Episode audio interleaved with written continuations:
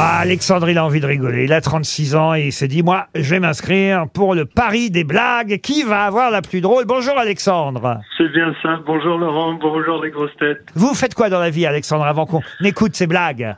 Alors moi je suis gendarme. Aïe, Ah. oulala Voilà. Vous avez dû en entendre des blagues alors, Alexandre. Ouais, ouais, ouais, ouais. Bah oui, oui. Est-ce que c'est vrai que quand à gendarmerie, dans la gendarmerie, tous les gendarmeries. Ah bah, on va le savoir aujourd'hui. Voilà. Vous allez peut-être partir au flamant rose, vous, le poulet bleu. Bah non Ah bah je vous trouve, Outrage, outrage, outrage, prison. je vous trouve bien courageux au téléphone. Bon, c'est- c'est un mot gentil, je vois que c'est les flamants roses. Paf, ça me vient, c'est comme ça, c'est du tac au tac. on, peut, on, peut, on peut pas se priver dans ces cas-là quand ça vous vient Bah comme non. ça.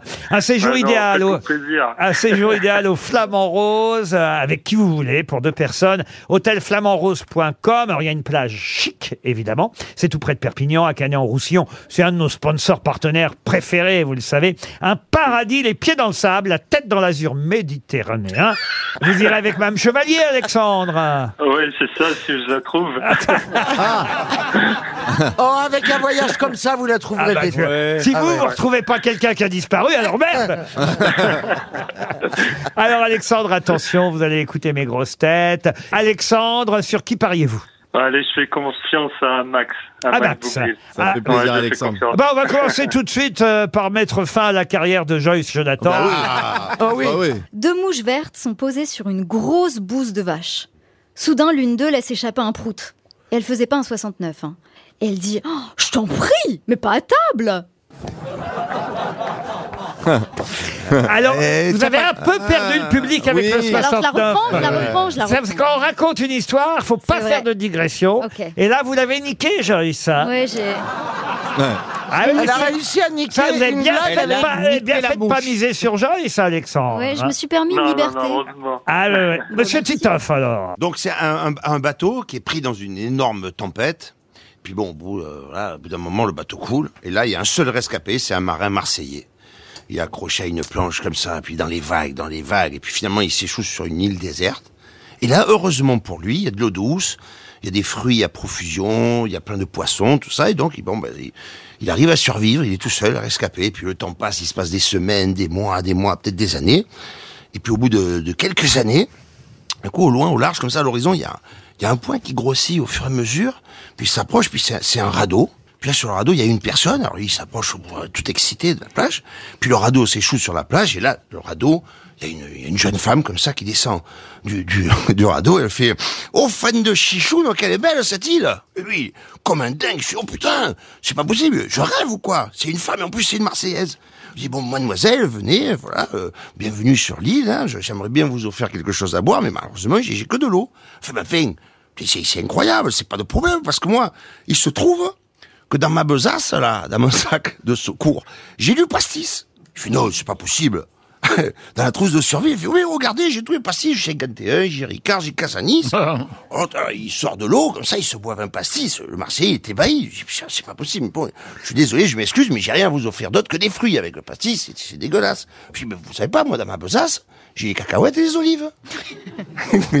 Non, c'est pas possible. Fait, oui, oui, oui, j'ai même un peu de tapenade. Alors bon, ils se mettent, ils se boivent l'apéro, puis le Marseillais, il hallucine, il est comme un fou. Puis au bout d'un moment, une fois l'apéro terminé, la, la jeune femme s'approche de lui, elle lui dit, euh, et ça fait longtemps que, que vous avez pas vu une femme? Il dit, ah, pardi, je sais pas depuis combien d'années je suis ici. Ah bon? Et là, d'une voix douce, elle s'approche, elle lui dit, et ça vous dirait de tirer un coup? Je fais non, il se lève comme un fou. Me dis pas que tu as porté les boules. Elle est bien racontée. Elle est bien racontée, elle est efficace.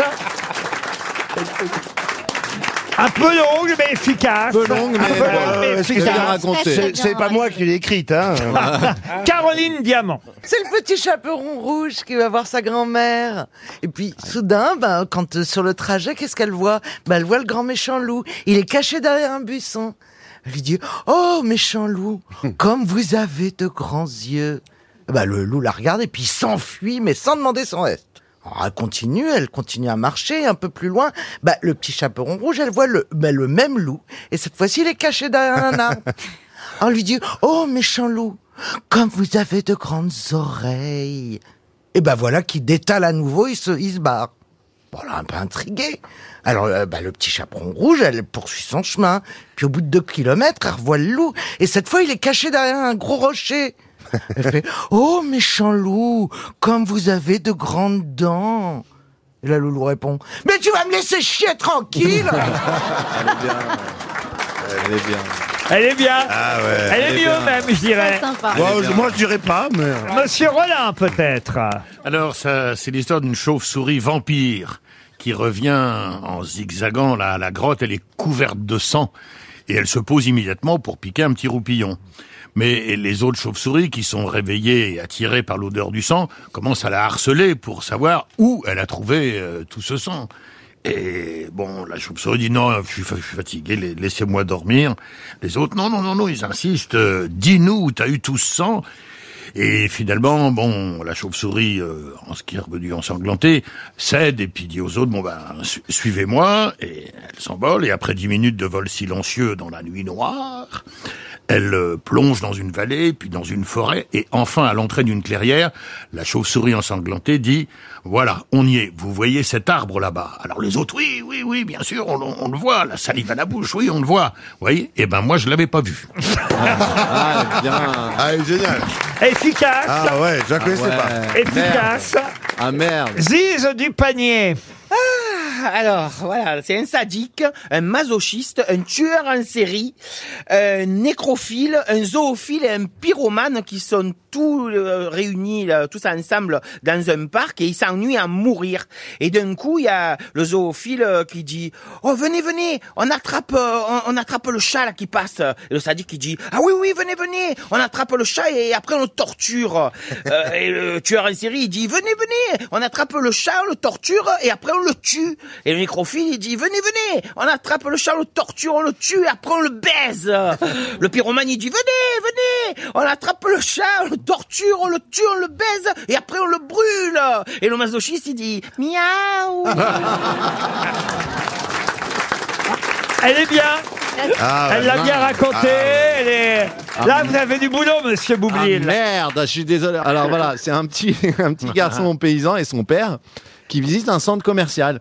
Et ils sont abasourdis par presque tout ce qu'ils voient. C'est-à-dire qu'ils sont, ils sont étonnés. et tout Ils montent ça. à Paris pour la première fois. Ouais, c'est c'est-à-dire voilà, c'est vraiment euh, ils sortent de leur campagne quoi, ils ont jamais rien vu et tout, ils voient le centre commercial et ils sont surtout intéressés par deux murs brillants de couleur argent qui peuvent s'ouvrir en deux et se refermer. Et le petit garçon, il voit ça, il demande à son père "C'est quoi là, papa Et- C'est un peu des c'est un peu des paysans du nord. Allez. Non, mais c'est bien, c'est bien.